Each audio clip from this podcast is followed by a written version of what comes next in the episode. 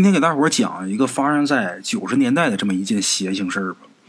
鬼友他们邻村呢有一个叫秀芝的小媳妇儿，这秀芝的娘家呢是外地的，嫁过来之后没多长时间就生了个闺女。她家里男人呢去外地打工，每年能赚不少钱。秀芝呢一个人在家带着女儿，虽然说辛苦啊，但是好在家里边不愁吃喝。这逢年过节的呀，还能给自己做身新衣裳，给女儿买条花裙子。哎，这日子过得呢，也算是有滋有味儿。但是天有不测风云，秀芝女儿五岁那年流年不利，遭了一场邪灾，差点丧了命啊！这事儿呢，得从他们家附近的一口井说起。哎，怎么回事？那口井啊，在一棵老槐树下边，是一口废井。荒废已久，这井上面还压着一块大石头。这井的周围呀，长满了荒草，就看这井就觉着阴森森的。人从打这井旁边走，经常会觉得凉飕飕的，有的时候呢还会打一个寒战。这就更让这口井显得阴森了。哎，而且更让秀芝奇怪的是啊，村子里的人对这口井似乎都特别忌讳。每逢仲夏暑天的时候。村里人都喜欢聚在大树下边乘凉，七嘴八舌的扯闲篇这井边那棵老槐树啊，长得是枝繁叶茂。这井旁边呢，又是凉风习习的。咱说这树底下乘凉避暑，那最合适不过了。但是秀芝从来没见过有村里人在那儿乘过凉。哎，有的时候啊，村里的小孩要是在那口井旁边玩的话，大人要是看见了啊，总得是阴着脸，火急火燎的把小孩叫一边把声音压低，呵斥一番，就感觉那口井里边好像有什么要吃人的东西似的。就这样，秀芝也问过自己家爷们儿，就说那口井到底是怎么回事啊？为什么被石头给封住了呀？他爷们儿呢，支支吾吾、含糊其辞的，死活也没给秀芝说实话，就说那井啊特别邪性，你以后一个人的时候千万别去那地方。人这个东西啊，都是有好奇心的。他爷们越是不说实话。秀芝啊，就越对这口井好奇，但是心里边呢又隐隐的有点害怕，他就怀疑那井里边是不是真藏着什么吓人的东西。哎，秀芝平时啊没事的时候，他不会去那口井的附近，有的时候迫不得已非得从打这儿走的时候，他也是绕得远远的，把这井绕开了。但是这个井附近呢，有一条河，村里人洗衣服呢都会去那条河里边洗。站河边，回头就能看见那口井。秀芝每次洗衣服的时候啊，就总感觉身后井那个方向啊，有人盯着自己看。但是他每回回头，又什么都没有，什么都看不见。哎，话说有那么一次大雾天，秀芝呢在河边洗衣服的时候啊，那种奇怪的感觉又来了，就总感觉后边有人盯着她看，忍不住回头朝井那边看，透过这浓雾。秀芝依稀的看见这井沿边上那地方啊，站着一个人，看那个子很矮，好像是个小孩这小孩的身影在这雾气当中若隐若现，这面孔很模糊，看不清楚面容，看起来像是个小女孩，因为头上扎了两个小辫儿嘛。秀芝大吃一惊，这大雾天呐，谁家小孩自己搁这玩呢？怎么回事都说这井邪性，这。不是有什么吓人的东西吧？秀芝还是不放心，万一是谁家孩子呢？他就喊了一声：“那孩子，你怎么自己在这儿啊？你家大人呢？”秀芝强忍住这个恐惧，就朝那小孩喊。这小孩啊就没反应，就那么静静的在井边站着，似乎还在盯着他看。秀芝这时候就有点慌了。这心跳的厉害，正常的孩子，你跟他说话，他可能是回答的驴唇不对马嘴，但是他不会不搭话。秀芝心想，这不会是我自己眼花了吧？咽了口唾沫，壮起胆子，慢慢的朝那小孩那边走，想要确认一下，别谁家孩子在这儿出点什么事儿啊？等他穿过这浓雾来到井前面的时候，眼前这雾气呀，正好被一阵风给吹散了。这雾气后边什么都没有。一看这个，秀芝长舒一口气，心里边啊，心想自己，我还真是疑神疑鬼的了。他刚想转身要离开，突然间听见一个声音：“什么声音呢？小孩那嘻嘻笑的声音。这声音很稚嫩，听着又那么的天真无邪。但是啊，这种稚嫩又天真无邪的笑声，在这个大雾弥漫的阴森之地，就显得特别恐怖。而且这笑声啊，似乎是从那个被巨石封住的井里边传出来的。那谁能不害怕呀？别说一女的，一大老爷们也得吓个好歹。秀芝顿时被吓得头皮发麻，撒腿就跑，就连河边的衣服啊都没来得及拿，一口气儿就跑到家里边。到家之后还心有余悸呢。从打这事之后啊，秀芝就更害怕那口井了，就连去河边洗衣服都得会个伴儿，俩人一起去。哎，自己不敢去。咱们前面说到，他女儿五岁那年不是出事了？他女儿出事那天呢，就是秀芝又去河边洗衣服才出的事。他过去啊，都是跟邻居家的一个小媳妇俩人一起结伴去河边洗衣服去嘛。然后自己女儿呢，就交给邻居家这小媳妇的公公婆婆帮忙给照看一会儿。可是那天呢，也是凑巧，也是该着，邻居这一家都去外地去探亲去了。秀芝呢，就只能自己个儿带着女儿去洗衣服。万没想到，这衣服洗完之后，秀芝回头一看，女儿人不见了。你要说多大的孩子哈，好理解，跑哪儿玩去了？一个五岁的孩子，他能跑哪儿去？秀芝赶紧是火急火燎的找，他找到那口井附近的时候，一下就愣住了，就突然间有一种不祥的预感。为什么？因为那口井上那块大石头，就不知道被谁给掀下来了。那石头那么大，好几百斤重，那么沉的石头，没几个人都掀不动啊！谁干的呀？这会儿来不及细想啊，赶紧跑到井边往井里一看，这一看这心就揪住了。他女儿还真掉井里了，但是万幸的是啊，人还没沉下去，在井水里边浮着呢。哎，浮浮沉沉在那挣扎着呢。秀芝赶紧喊呢，让女儿别怕，抓紧那井绳，然后自己赶紧到附近去叫人。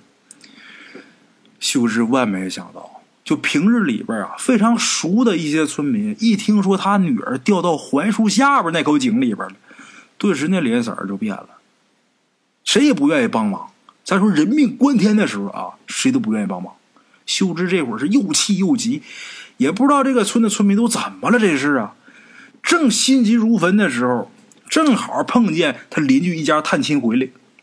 邻居这家这男的呀叫柱子，跟秀芝他们家这个爷们儿啊，从小是光屁股长大的，俩人称兄道弟的，俩人关系特别好。然后秀芝跟柱子他媳妇俩人关系也很好，两家啊交情不错。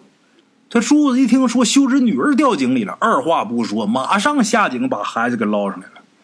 要么说这人呐，还得交两个好朋友。哎，话分两头，咱再说说秀芝这姑娘。这小姑娘被捞上来之后啊，也没哭也没闹，特别乖，站一边啊玩自己那花头绳。秀芝一看女儿上来了，什么事也没有，这心就放下了。怎么给柱子道谢？怎么千恩万谢？咱们不提啊。之后领着女儿回家了，但是让秀芝没想到的是啊，没过几天，秀芝就发现自己女儿有点不对劲儿。这孩子就不像以前那么聪明伶俐了，整天死气沉沉的，就喜欢一动不动，自己个儿待着。有的时候喊他，他也不答应。然后经常两只眼睛直勾勾的盯着人看，嘴里边嘀嘀咕咕的说一些别人听不懂的话，这行为举止啊。就跟之前就判若两人，完全不一样。秀芝就心想，是不是孩子掉井里边被吓着了呀？据说这一吓容易掉魂这是不是给吓掉魂了呀？就这么的，秀芝啊，就给孩子喊了几次魂可是没用。那怎么回事啊？再看看大夫去吧。又去看大夫，大夫给开了一堆的药，吃了之后，这病情不仅没有好转，反而越来越严重。有的时候，这孩子半夜的时候就坐起来，歪着脑袋盯着秀芝看。你说那多吓人呢！一小孩半夜不睡觉，坐起来盯着你看。虽然说是自己生自己养的姑娘，可那也受不了啊！秀芝有好几回被吓得魂不附体的。姑娘这病一直不见好转，秀芝天天是愁眉不展。这事儿呢，没过多长时间就被邻居给知道了。邻居家的婆婆私底下。就告诉秀芝，就说孩子掉进去的那口井啊，邪性。这孩子保不齐是得了虚病了，要实在不行啊，你就去出了村往南走三十里，到一个叫二道坡的一个村子去找一个叫李姑的人。这李姑啊是给人看事的，哎，她是个神婆子，都说她看的特别灵。要不行你就去找她看看吧。秀芝这会儿属于是病急乱投医呀，一时之间那也没别的什么好办法啊。那带着姑娘去吧，就找到了李姑家。咱们简言结说到李姑家一看，李姑家这个宅院啊不大，从外边看就跟普通的村民家一样。这门外啊还挂着晒干的玉米。等进了这个院门之后，在院子正中间放着一座香炉，这里边有很厚的香灰。堂屋里边呢青烟袅袅，这烟雾缭绕的。李姑啊正焚香拜神呢。这李姑这人呐，看着能有五六十岁的那样看这相貌呢，就是一个普通的农村妇女，也没什么寻常的地方。李姑一看家里边来人了，很客气，给倒了杯热水递给秀芝，让秀芝先坐下歇歇脚，有事啊慢慢说。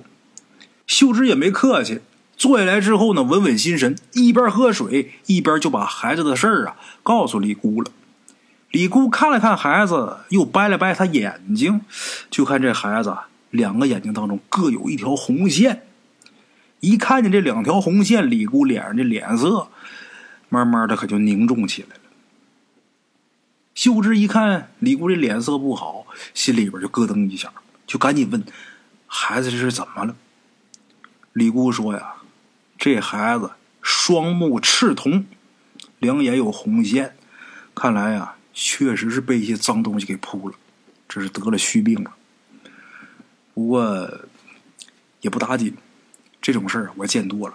你只要按我说的做，孩子不会有事。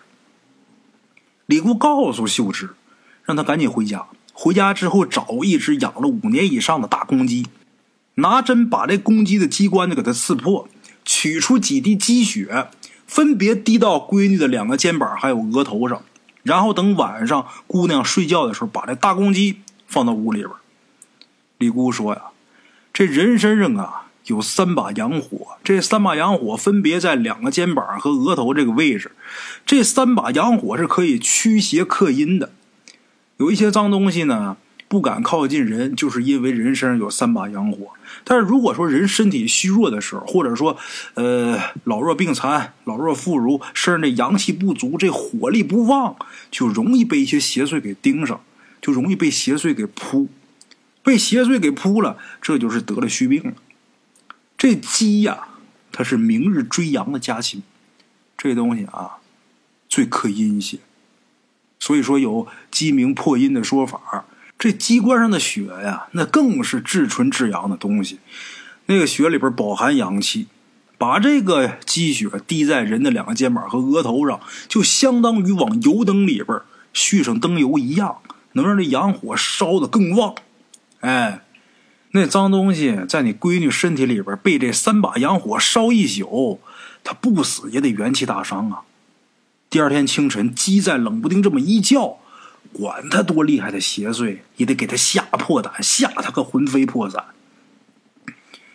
秀芝听李姑这话，这心才稍稍的安下来。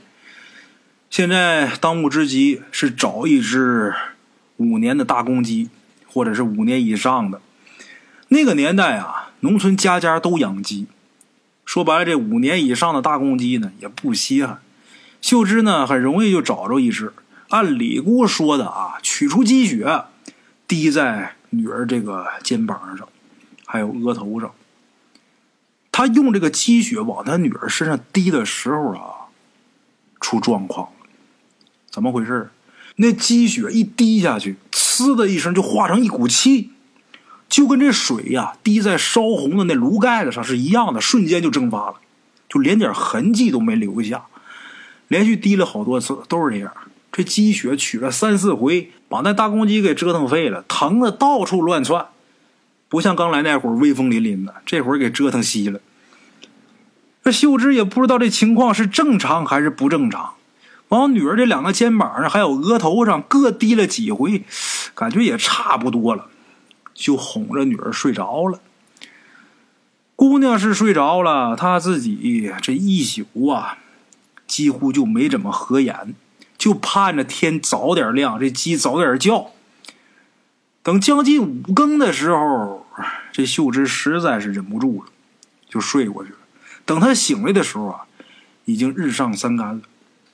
醒来之后，这一惊醒，赶紧看女儿，想看看女儿怎么样了。这一看，看女儿正蹲地上啊，也不知道在干什么呢。他赶紧起身到女儿身边来看呢，看女儿干嘛呢？这一看呢，眼前这景象啊，让秀芝不寒而栗。怎么的呢？他女儿手里边拎着那只大公鸡，这大公鸡那脖子给拧断了，这脑袋耷拉着，这鸡血啊。往下滴呢，淌一地血。他女儿就那么提溜着这只鸡，眼睛直勾勾的看着秀芝，嘴里边还咯咯的笑，笑的秀芝头皮发麻呀。秀芝这会儿是又怕又急，眼看女儿变成这么一模样，这会儿女儿感觉女儿性命堪忧，一时之间他也顾不上害怕了，伸手把女儿手里这鸡啊就给抢过来了。这鸡早死了呀，抢过来就给扔了，然后带着女儿又去找李姑去了。简杰说到李姑家，把这情况给李姑一说，李姑一听，李固说：“你们家闺女身上这东西，连报小的公鸡都不害怕，这不简单呐！看来用一般的法子是不行了，只能给你闺女啊认个干爹了。”李固说呀。你们家闺女之所以被这脏东西给缠上，除了自己身体虚弱以外，还是因为没有祖荫庇护。一般大家族的人呐，或者说世家子弟，逢年过节的时候，最重要的事就是祭祖了。为什么越是世家子弟，他越在乎祭祖这么回事呢？因为他们都知道，家族逢灾遇难的时候，自会有先人坐镇，替子孙们挡灾抵恶，所以好多名门望族才会经历那么多年都兴旺不衰。而一般普通人家呢，往往并不在意这些事儿，也不供奉先人的牌位，也不祭祀祖宗，就等于说跟先人断绝联系了。所以说呢，他不能承受祖荫，没有办法得到先人的保佑啊。碰见些什么灾呀、恶呀，自然也就没有先人出手相助了。而且祖荫呐，这也是祖上积年累世攒下来的福报，有的人家祖辈行善积德。这份福报呢，就会惠及子孙后裔，保佑子孙们运势亨通，不受灾祸之扰，邪祟不侵。让这孩子认一个有福气的人做干爹，也就是说，给这孩子找个靠山，借人家的福气来让这孩子逢凶化吉，让人家的先人护孩子周全。哎，说到这儿呢，李姑说：“但是。”这李姑皱皱眉头，说了个“但是”。你闺女这情况啊，怕是找一般的人认干爹已经不顶用了，只能找他试试了。秀芝赶紧问呢：“他是谁呀？”李姑没说明，没明说，给了秀芝一碗白米饭，还有一双筷子，又要了孩子的生辰八字，刻在了一把长命锁上。这李姑告诉秀芝：“你拿着这些东西，出了村子之后，你顺着一条往西去的土路走，走上二十多里地，这时候天啊也差不多黑下来了。你能看见一个很偏僻的一个小村子。进村之后啊，走不了多远，你就会看见一棵被扒了皮的大槐树。这大槐树的后边，就是那个人的家。你把这筷子插米饭上，跟长命锁一起放他们家门口，你就知道他什么意思了。”如果说他愿意收下这米饭，那这事就成了。这把长命锁他自然会给你锁上。这长命锁呀，得由孩子的干爹亲自上锁才行。这样的话，可以避灾延寿、逢凶化吉。到时候你把这长命锁给你闺女带上，哎，你闺女这命啊，可就被锁住了。有他给你闺女做干爹呀，你闺女啊也就有救了。呃，这认干爹呀，也不能白认。逢年过节呢，你别忘了带上闺女啊去看看她，给她烧几炷香就行了。秀芝听到这儿啊，糊涂了，之前那些都听明白了，就到这儿糊涂了，给上几炷香。不是给鬼才上香吗？怎么给活人还烧香呢？但是秀芝这会儿没细想，因为道远，带着闺女啊，拿上东西，赶紧就上路了。走了也不知道多长时间，一直到天色渐渐黑下来，秀芝终于看见前面出现了一个很荒凉的小村子。秀芝一看呐，这就应该是李姑说的那村子了。进村之后，秀芝发现有点不对劲儿，这村子很诡异，脚底下满是落叶，就把路都给铺满了，路面全是落叶。这路两边全都是半人多高的荒草，也没人收拾，没人打理，给人一种很荒凉、很破败的感觉。秀芝一看就心想：这村难道没人吗？秀芝有点觉得奇怪，继续往前走。这四周呢，有很多被扒了皮的枯树，还有很破败的房屋。哎，这些房屋似乎很长时间没人住了，但是每间屋子里边呢，却都点着蜡，点着蜡呢，也看不见人影。就这蜡烛的火苗啊，映在这个窗户纸上，忽明忽暗，不停的摇曳。秀芝这心呢，被这蜡烛这影给晃得忐忑不安。这么大一村子，一点声响，一点响动没有，没有人声，连狗叫声音都没有，这静的有点可怕呀。秀芝心想：奇怪了，这村的人呢？小声这么嘀咕着，小心翼翼的往前走。没一会儿啊。还真看见了一棵特别大的大槐树，这树的树皮呀，也同样都被人给扒下去了。这槐树后面啊，有那么几间泥瓦房，其中一间点着蜡烛，这房门紧闭。这么看来呀，就应该是这户人家。哎，秀芝上前敲了敲门，然后按照李姑说的，把这筷子插到米饭上，跟长命锁一起放在门口。过了没多大一会儿，就听见屋里边传出来老人的咳嗽声。秀芝看见这窗户纸上映出了两个人的影子，都佝偻着身子啊，看这架势啊，是老两口，一老头一老太太。老头从打门缝里边伸出手，把这米饭和长命锁拿进屋。拿进屋之后呢，就端着米饭在那闻，看那架势好像很饿啊。这老太太呀，看那架势有点不太乐意。秀芝能听见老太太呀骂老头。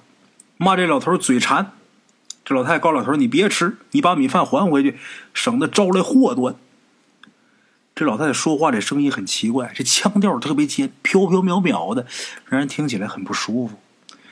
再看老头呢，没理老太太的话，还是端着米饭一直闻，闻着闻着打了个饱嗝，看那架势好像是吃饱了似的，然后放下碗，把长命锁从打门缝里边扔出来了。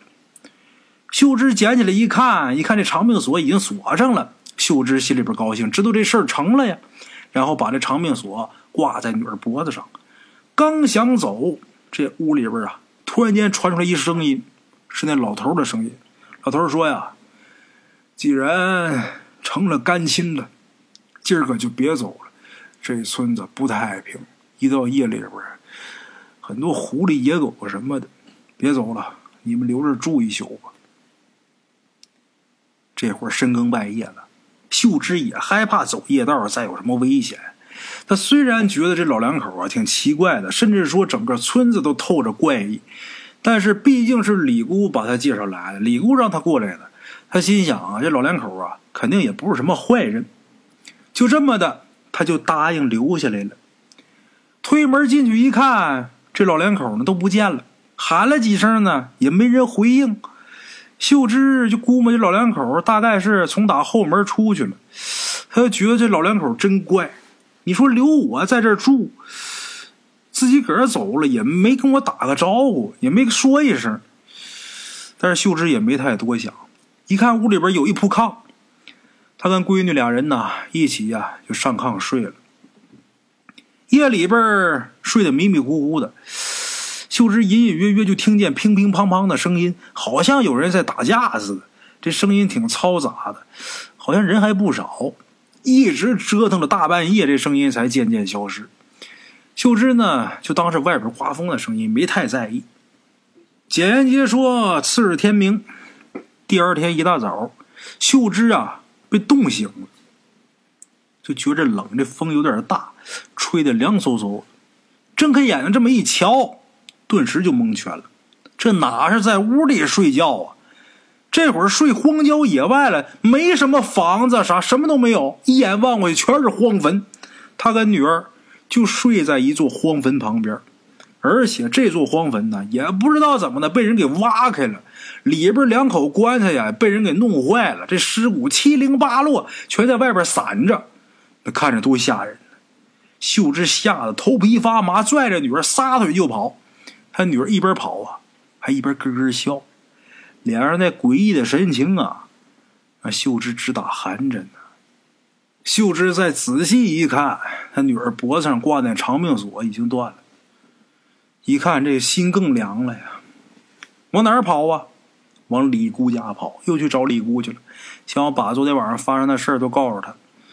等到李姑家的时候，李姑正烧香呢，对着神像一直在那磕头呢。过了好长时间才起身，这脸色儿不太好。这俩眉毛啊，都碰一块儿去了。秀芝刚要说话，李姑啊摆了摆手，就说：“呀，这事儿我已经知道了。”李姑说：“老杨头已经给他托过梦了，就把这事儿都告诉他了。老杨头就是秀芝昨天晚上看见的那老头。”李姑说：“这老杨头啊，他不是人，他是鬼。”虽然说秀芝早就觉得这老两口奇怪啊，但是现在听李姑亲口说出来，她还是挺吃惊的。她就问李姑到底怎么回事李固就告诉秀芝，就说呀，让你闺女认这门亲呢，是阴亲，也就是说找个死人当你闺女的干爹，因为阳间的东西已经压不住你女儿身上的邪祟了，只能找个阴间的来压。他怕秀芝害怕。怕他不敢去，所以呢没有提前告诉他，却没料想最后啊还是没能压得住，就连老杨头都栽了跟头了。说到这儿的时候，李姑的脸上啊露出那么一丝的畏惧。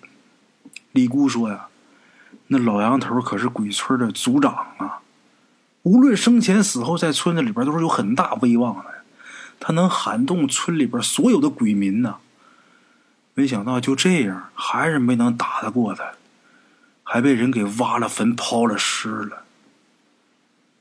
秀芝一听说那个村是个鬼村，这会儿才明白为什么村子里边处处都透着诡异，也吓出一身冷汗，后怕呀。李固告诉秀芝，就说呀，那个村啊虽然是个鬼村，但是呢你也不用害怕，因为那个村子里的人呐，生前都是好人。死后也不是恶鬼。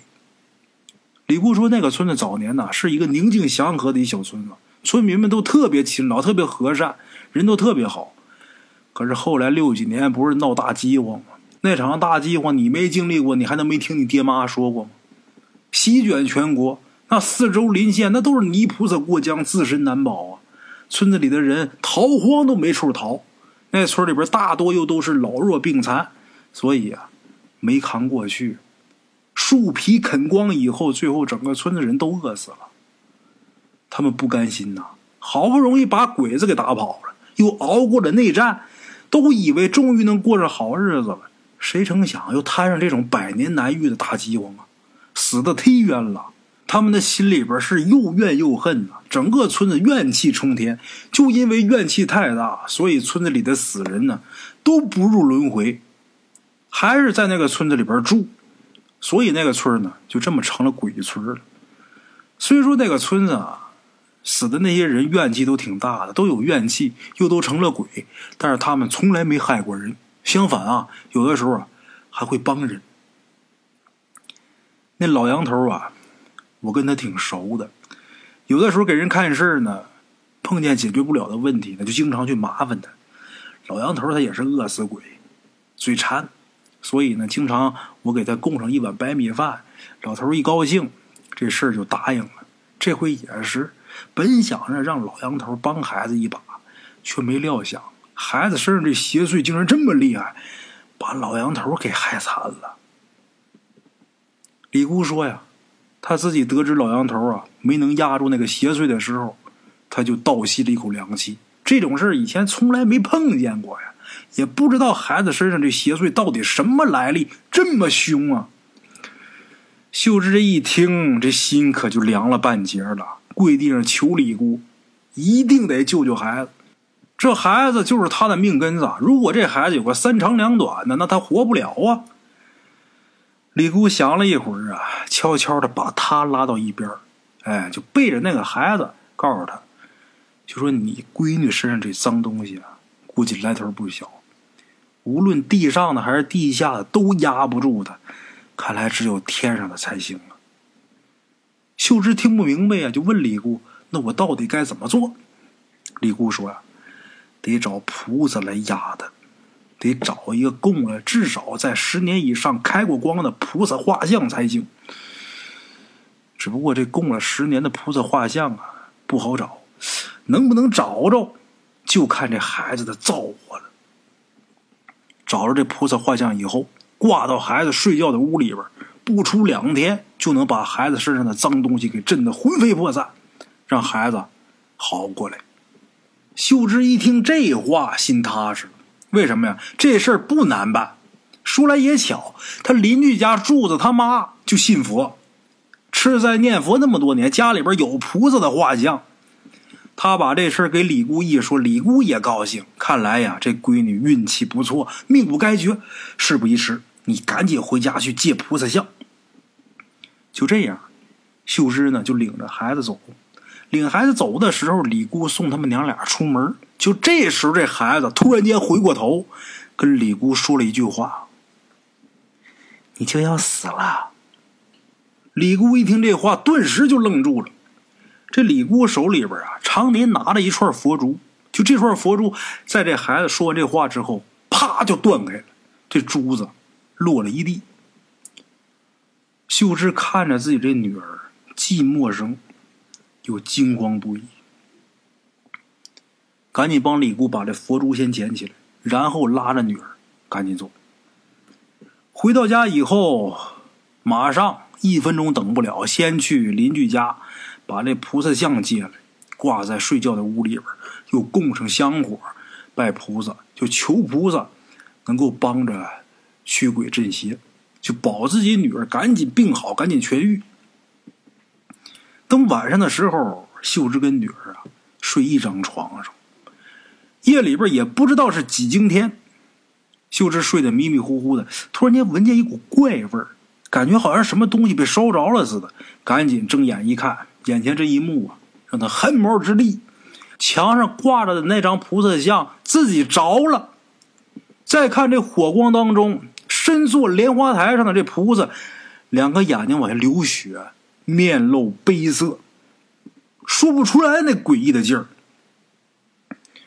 这会儿，秀芝她女儿正站床边，看着墙上已经被烧得面目全非的这菩萨像，咯咯笑，嘴里边还小声念着什么。这大晚上的，夜深人静，万籁俱寂，他女儿这声音呢，虽然很小，但是能听得清楚。这孩子好像在念一首童谣。鼠号出头年，九州降大难，遍地枯骨堆，井里尸满田。只听鬼哭坟，不见神仙怜。这孩子说的是这些话，他女儿这个稚嫩的声音啊，说出这些话，让人听完之后就有一种说不出来的寒意。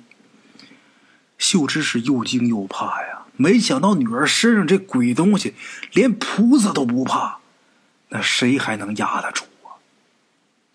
秀芝这会儿心急如焚，把女儿锁屋里边之后，自己又去找李姑，想要问问李姑还有没有什么办法。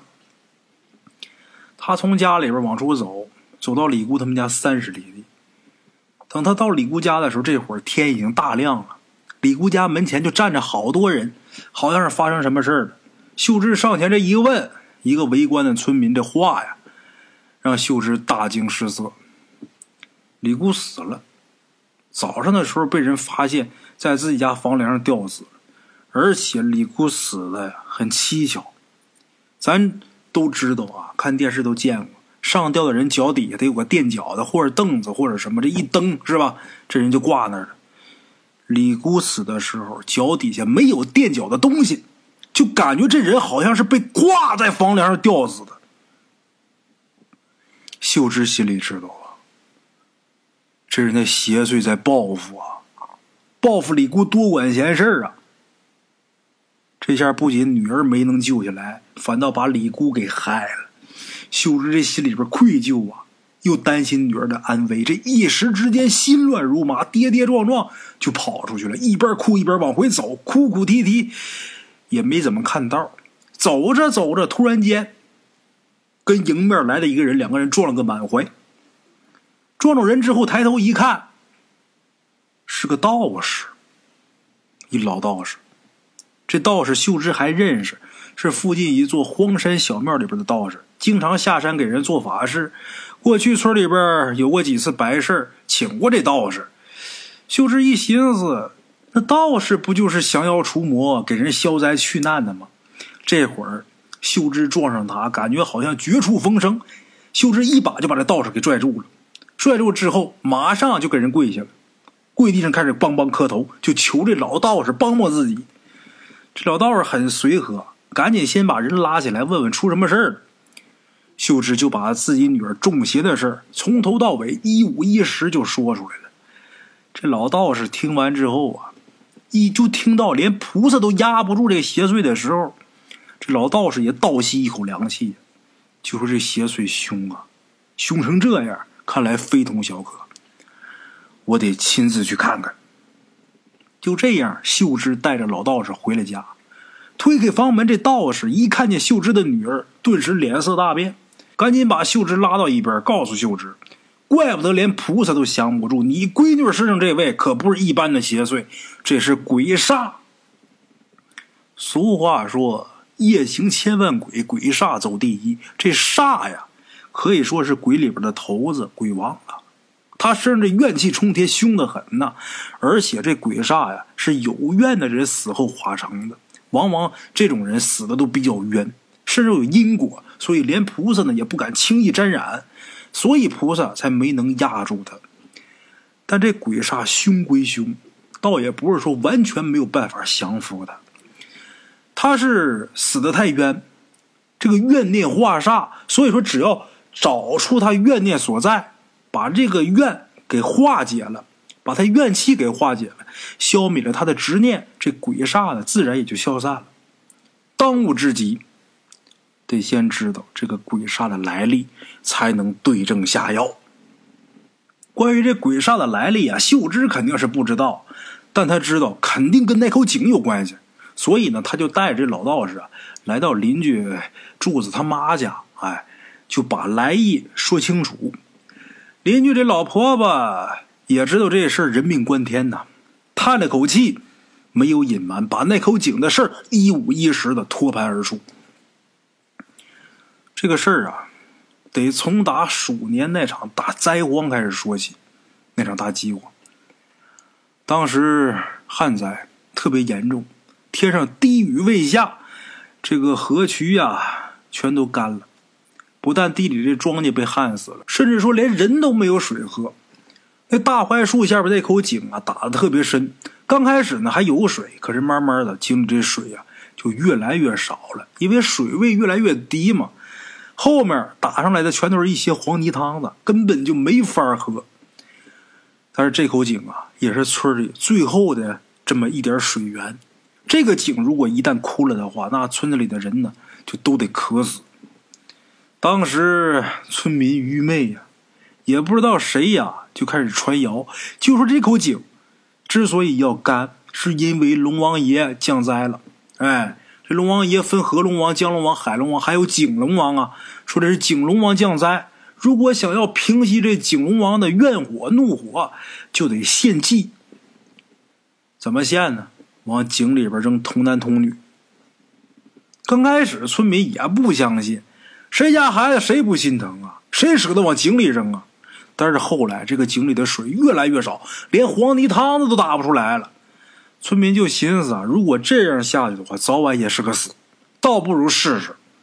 就这样，他们就劝村里边一个寡妇，让他把自己那五六岁的一小女儿献祭给井龙王，作为补偿。村里人大伙凑出一瓢米给他。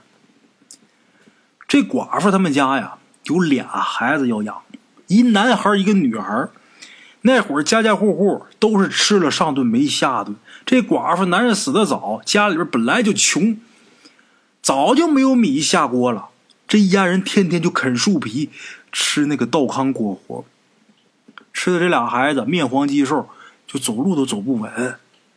这一瓢米多加点水，那能撑十多天呢。这寡妇还真就动了心了，毕竟。如果说再熬下去，这俩孩子可都活不成。这寡妇一咬牙一跺脚一狠心，倒不如拿小女儿的命来保儿子。这样的话呢，也能给自己男人留个后。就这样，这寡妇就骗他小女儿，就骗这小姑娘，就说呀：“妈领你去买花头绳。”就这么的把这孩子带到井边。这寡妇心里也难受啊。就来的时候，这一路上哭的都肝肠寸断的，走走停停，几分钟的道，他生生走了一个多时辰，俩小时才到这井边。到这之后，这寡妇死活就下不去手，让自己姑娘在井边等着。他告诉自己姑娘说：“妈去给你买花头绳，你在这等妈回来。”买什么花头绳啊？跑大老远又哭了一大场。然后才绕回来，趁女儿不注意，把自己姑娘给推井里头去了。这事儿他妈说来也奇怪，把这小女孩推到这井里，没过多长时间，这井里边啊就涌出水来了。村民都高兴，以为这下这村里人有救了呀。好景不长，没几天，这井里的水呀又干了。这时候又有人说了，因为献祭的人数不够。还得继续献祭才行。过去那人愚昧呀，就信了这谣言呢。虽然说舍不得，但是为了活命，就把一个接一个的好好的孩子就往井里边推。但是凡是扔到井里的都是女孩没一个小子。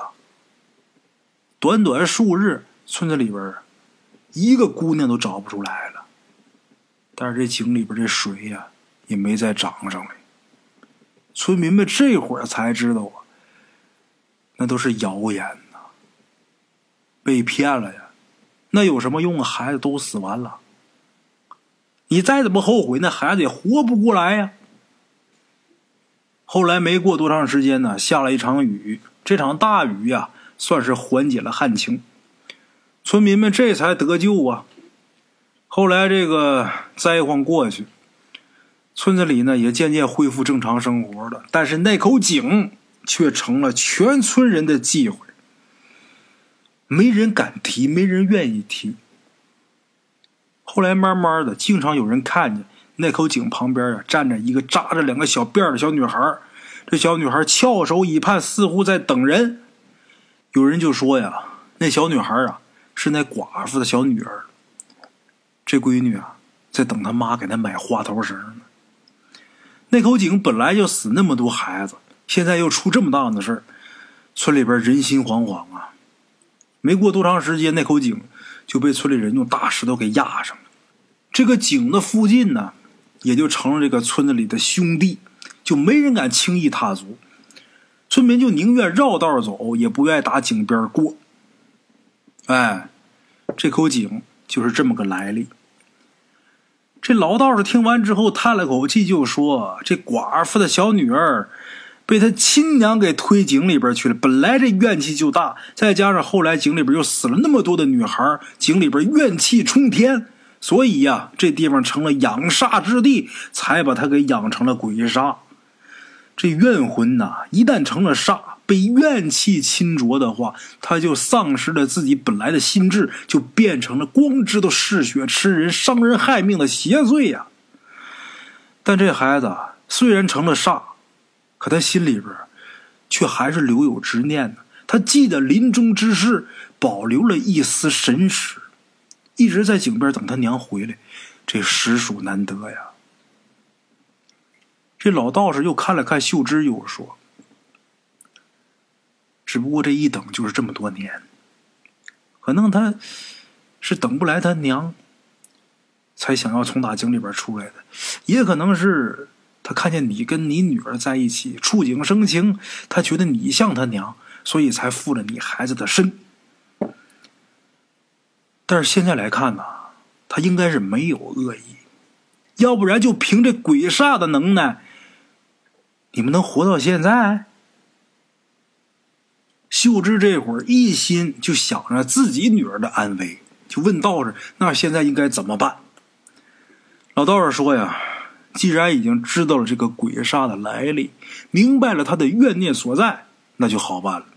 只要找着他娘，让他娘拿着花头绳把他给接走，他怨念不复，这执念不存，他自然也就消散了。”这时候，邻居家的婆婆说：“呀，你们要想去找那寡妇帮忙啊，这事可不大好办。当年那场大灾荒啊，他虽然拿他女儿命换了一瓢米，但是那一瓢米能吃几天呢？那大灾荒还没过去，他儿子就饿死了。他虽然活下来了，但是因为儿子死了，变得疯疯癫癫的。后来被邻村的一个亲戚给接走了，给伺候着呢。”现在啊，应该还在世，但是人疯了呀。这老道士想了想说呀：“不爱了，只要他还活着，哎，老道士啊，他就还有办法。”然后跟邻居婆婆要了这寡妇亲戚家的地址，之后跟秀芝两个人呢，就赶紧奔那儿去。找到那个寡妇之后，秀芝一看，果然是疯疯癫癫、痴痴傻傻，头发呢这会儿已经变得花白了，满脸凄苦。怀里边抱着一个破枕头，煞有其事的啊，在这晃这枕头，就感觉好像是哄一个孩子睡觉似的，嘴里边还轻声细语在说什么。这寡妇的亲戚说呀，自打他儿子死了以后啊，他就疯了，现在整天拿着枕头当儿子，哄儿子睡觉，喂儿子吃饭，连睡觉都不放手，还说让儿子长得白白胖胖，等以后啊还要给儿子娶媳妇儿，然后生个大胖小子。听到这儿啊。秀芝突然间觉得心有点难受，突然间鼻子一酸，这眼泪下来了。她不是被眼前这寡妇的思子之情所感动的，她是因为这寡妇心太狠了。你怎么光记得你儿子，你还死了一个女儿啊？这老道士在征得这个寡妇亲戚同意以后。从这寡妇手指上取了几滴血，回去之后呢，扎了一个纸人把这个血滴在纸人身上。这道士说啊，这纸人沾了寡妇的血可以骗鬼。然后呢，他让秀芝去买了很多花花绿绿的花头绳，放在这纸人手上。晌午时分，太阳正烈的时候，这老道士让秀芝把女儿用麻绳绑在一棵大树上，先把他女儿绑树上。然后呢，这老道士做了一个手势，嘴里边念念有词。这时候，这纸人啊，就感觉好像被操控的木偶似的，竟然自己站起来了，然后慢慢的往秀芝他女儿的那个方向走过去了。秀芝他女儿啊，看见这个纸人，突然间两个眼睛瞪多大，双目圆睁，怔怔的就看着这个纸人，这个眼神里边全都是委屈，张开嘴好像是要喊妈妈，但是这声音呐。特别小，这两个字啊，始终没喊出口。再看，这小女孩挣扎着，想要往纸人那个方向扑，但是这会儿秀芝她姑娘被他用绳子给绑住了呀。就这时候，突然间，一个模糊的身影从打秀芝姑娘身上一跃而出，那身影啊，笼罩在一片烟雾当中，朦朦胧胧的也看不真切，但是依稀的能看出来。这个身影扎着两个小辫儿，踉踉跄跄奔纸人跑。这小姑娘这个身影跑到纸人身边，一手接过纸人手里的花头绳，一只手紧紧的就攥着这个纸人的手。这时候，这纸人啊，带着他往阳光底下走，往太阳下边去。乍一碰见阳光，这小姑娘顿时浑身就冒出一股白烟。滋滋作响。这个小姑娘一开始一怔，但是啊，没松手，一直拽着纸人的手，就任凭这个纸人领着她在阳光下边走。她身上罩着的那层烟雾渐渐的就被这阳光给刺破了，然后小姑娘这个面容开始慢慢的变得清晰。这小姑娘长得特别可爱，一小女孩这小脸啊特别稚嫩，小脸上洋溢着幸福的笑，蹦蹦跳跳的往前走。但是秀芝注意到了，在那个灿烂的笑容下面，这小女孩的眼角有眼泪流下来，她的肩膀一耸一耸的。走着走着呀，这太阳光的照射下，她的身影就渐渐的变得越来越淡。能看出来这姑娘很难受，但是这个小姑娘始终没有放开这纸人的手，反而越抓越紧。一直到把纸人的手抓成纸片一直到他消失不见，随风消散。这时候，这道士说呀：“这小姑娘被抛弃了这么多年，等了这么多年，盼了这么多年，就为能等到他娘，让他娘领她回去，怎么可能撒手呢？能等到他娘来。”他已经得偿所愿，没有怨气了。再被烈阳这么一照，自然也就魂飞魄散了。这会儿，这老道士叹了口气，似乎心有不忍，摇头离去。秀芝这心里边更是五味杂陈。这鬼煞呀，他虽然挺吓人的，鬼煞虽恶，但是他终究不过是个孩子。心心念念的，不过就是为了等他妈妈把他从那个阴暗漆黑的井里边接回去罢了。可最后呢，却落得个魂飞魄散的下场，这也着实让人怜悯。秀芝再看看地上散落一地的花头绳，不禁就一阵感慨。回过头来给自己女儿解开绳子。自己女儿好像刚睡醒似的，喊着妈妈。秀芝抱起自己闺女，这一路上往家走的时候，把自己闺女抱得特别紧。今天这个故事啊，说完之后，我的心情也很沉重。但愿它只是一个故事吧。这个鬼煞挺可怕的，但是我觉得人心呐，远比鬼煞可怕。如果说这个事儿啊，它不是一个故事，它是件真事儿的话，我觉得这小女孩啊，最后落了一个魂飞魄散的下场，也并不是什么坏事。人间的罪呀，阴间的罪呀，咱不受了。我曾被无数的冷风吹透我胸口。我曾被遥远的梦逼着我仰望星空，我曾被无数的嘲讽让我放弃我的音乐梦，我曾被无数的黄土淹没我的澎湃汹涌，我曾想要我的歌声无尽沉沦的感动。我曾想说，你就是我风雨过后的那一道彩虹。我曾把堕落的原因都丢给时间，我曾把机会就扔在我眼前，我曾把完整的镜子打碎。夜晚的枕头都是眼泪，我多想让过去重来，再给我一次机会。我想说过去的时间，我谁都不为，除了空谈，也就是是是非非。我曾把完整的镜子打碎，夜晚的枕头都是眼泪。我多想让过去重来，再给我一次机会。